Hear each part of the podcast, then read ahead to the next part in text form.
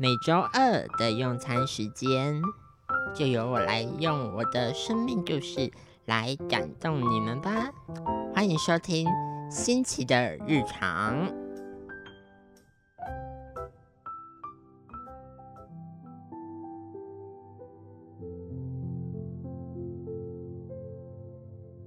各位听众朋友，大家好，欢迎收听由慈济大学。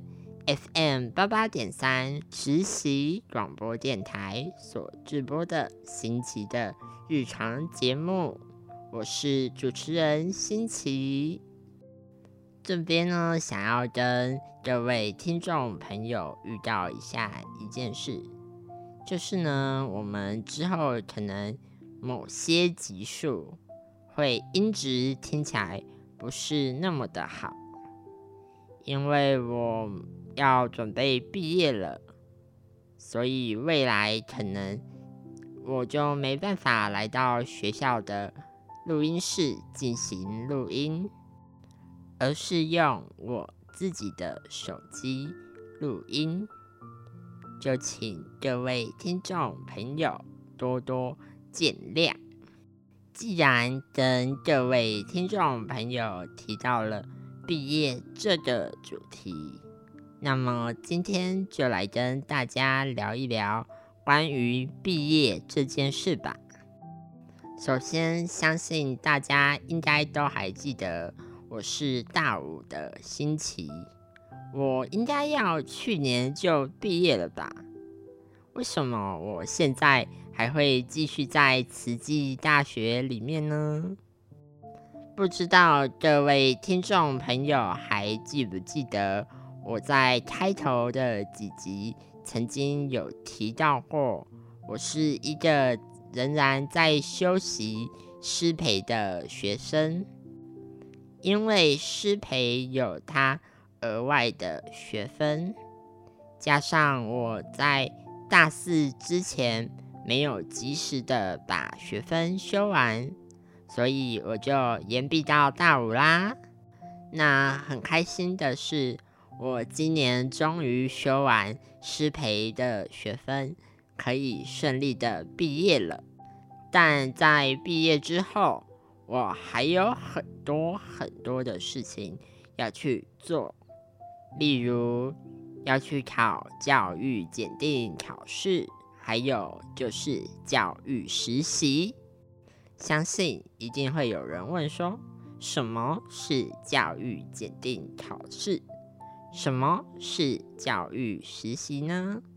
那么今天就由我来为大家解惑解惑。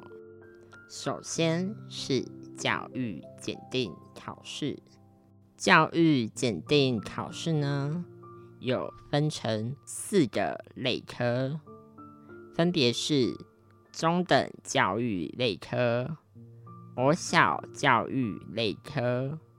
幼儿教育类科跟特殊教育类科这四个类科分别有不同的考试科目。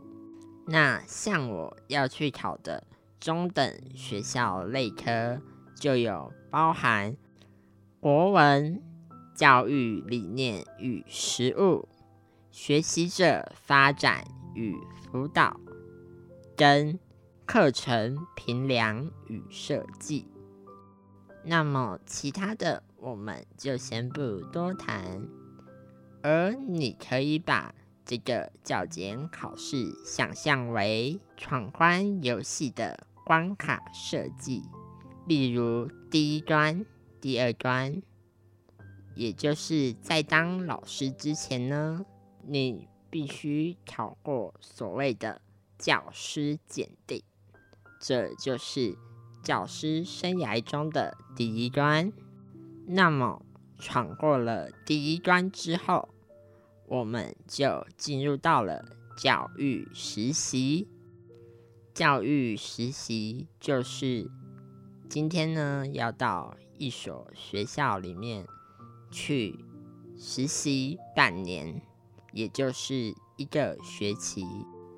在这一个学期里面，你必须要把学校所有的处事都待一遍，也要跟着班级导师一起生活，还有示范教学，也就是我们所说的试教。那什么是试教呢？试教顾名思义，就是你在台上教学。后面会坐着你的指导老师，看着你上课。那为什么要试教？因为老师要考评你是不是具有一定的教学能力，跟你在班级经营管理上是不是真的有办法 hold 住一个班级。那么假设说。今天你成功考过了教检，也成功完成了教育实习，就恭喜你成功的拿到了教师生涯的入场券。那么简单的解释就到这边，我们继续来聊聊我毕业之后有想要做什么事情。那我想做的第一件事情，当然就是拿到入场券之后，我要去考教甄。教甄的流程跟前面的教检还有教育实习有点类似，但他却不用像教育实习一样，每个处室都跑一遍。他只需要你去通过考试，接着面试，最后试教，然后通过你的成绩来去决定你会被分发到哪所学校，或者是落榜，明年再来。那因为我目前还没有去考教检。所以还没有拿到入场券。那等拿到入场券之后呢？我想在师培的模拟教甄中展现自己所学的能力，并在真正的教甄当中完整的发挥出来。那接下来我还有第二件想做的事情。那就是研究所。那研究所的科系十分的多元，我也还没有决定要读什么样子的研究所，但我有先把我感兴趣的科系先挑出来了，比如说特教研究所，或者是心理咨商所。又或者是社会福利所，那在这些研究所当中呢，我觉得自己可能比较熟悉的会是特教研究所，因为我自己本身就有接受特教的服务以及特教的资源，所以我觉得。这或许是一个蛮适合我的道路。当然，我也可以选择社会福利所，或者是心理咨商所，脱离舒适圈，去进行全新的开拓与探索。不过，这些呢，都要先等我考过教检之后再说。讲完我在毕业之后想要做的事情，接着我想要说说我想要说的事。我觉得在大学四年里面，不管是开心的事情也好，伤心的事情也好，它很像都转化为一个养分，让我能够。勇敢的继续向前行，继续的走下去，去面对未来的难关以及挑战。那这边想要对还没有毕业的学弟妹们说：把握当下，珍惜每一个机会，因为每一个机会或许都会为你开启不一样的篇章。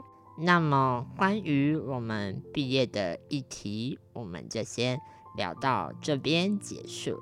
因为接下来就是一如既往的我们的歌曲介绍时间。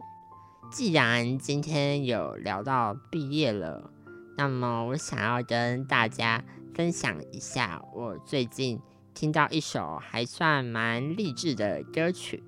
我也有自己去查了这首歌的歌词，而这首歌呢，来自于韩国女团 A Pink 的 D N D。这首歌呢，我觉得它歌词其中有一段歌词是这样的：“我会一直陪在你身边。”在成为大人的过程中，就算彷徨也没关系。Find your way，这段歌词与大家共勉之。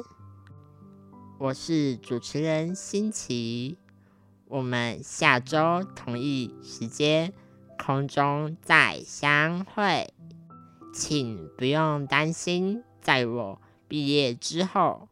这个节目就没有人主持了，我会用手机继续录下去的。谢谢大家，大家拜拜。